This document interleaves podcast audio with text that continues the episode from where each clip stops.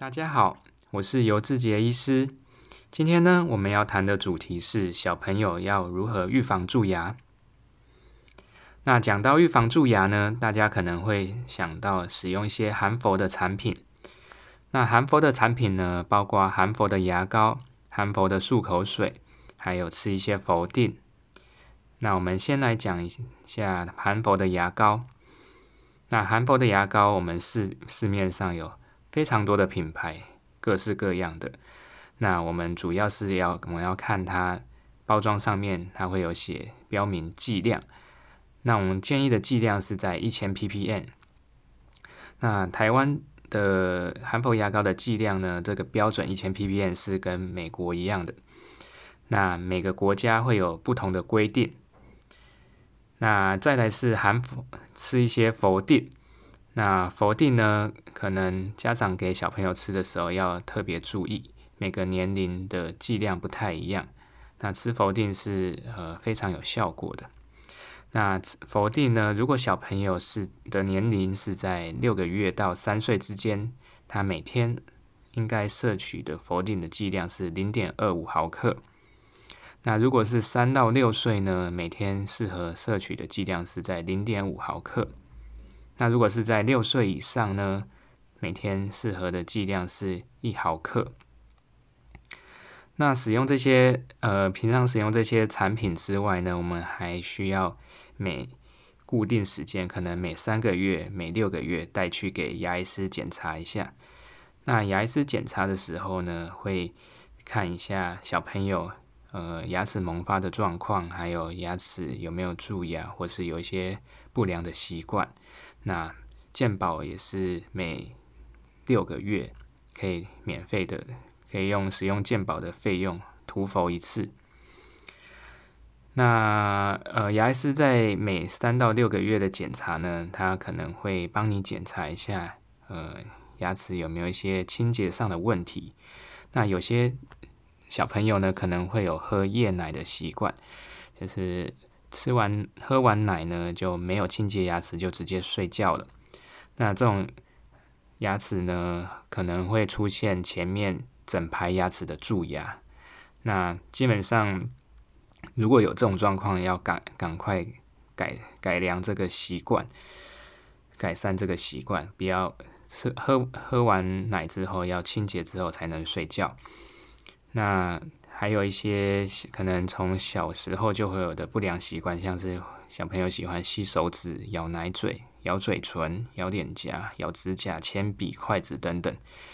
那这些可能也会造成他呃齿列发育的不良，牙弓发育也会不良。那或者是说有一些不良习惯，像是口呼吸。那如果小朋友有口呼吸的习惯，那可能会造成上颚齿列前凸，牙弓会狭窄，那口腔会比较干燥。那基本上口腔干燥就非常容易蛀牙。那我们的呃口水呢，它有非常多的酶，那它里面可以去呃去抑制蛀牙。如果口水变少的话，就会非常容易蛀牙。那除了含氟的产品涂氟，那还有非常重要的就是沟系丰田。我们小朋友呢，以年龄来分的话，在六岁以前都可以每半年涂氟一次。那在六岁以上，呃，健保就没有给付涂氟。那在六到九岁这个时间呢，健保是给付可以做沟系丰田。那沟系丰田呢，这是一个非常值得做的预防的医疗。那它可以避免未来的一些蛀牙，造成牙齿需要呃治呃根管治疗做假牙，或是牙齿蛀到不行裂掉，最后范围太大被拔掉的之后产生一些植牙等等的高额的假牙的费用。那根据美国儿童牙科医学会呢，在二零一四年的 guideline，那沟系的蛀牙呢占所有蛀牙的八十到九十 percent。那这个沟系呢，就是我们的后牙一些小臼齿，还有主要是臼齿、大臼齿，它的咬合面呢，它会有很多的凹槽，有一些像水沟啊，还有的这种细缝。那呃，我们做沟隙丰田呢，主要就是呃，把这些呃沟隙啊，用一些材料把它填平。那这些材料呢，它也有一些呃释放氟离子的特性，那它也可以预防蛀牙。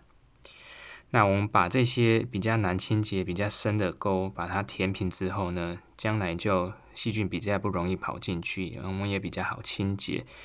可以预防非常多的蛀牙。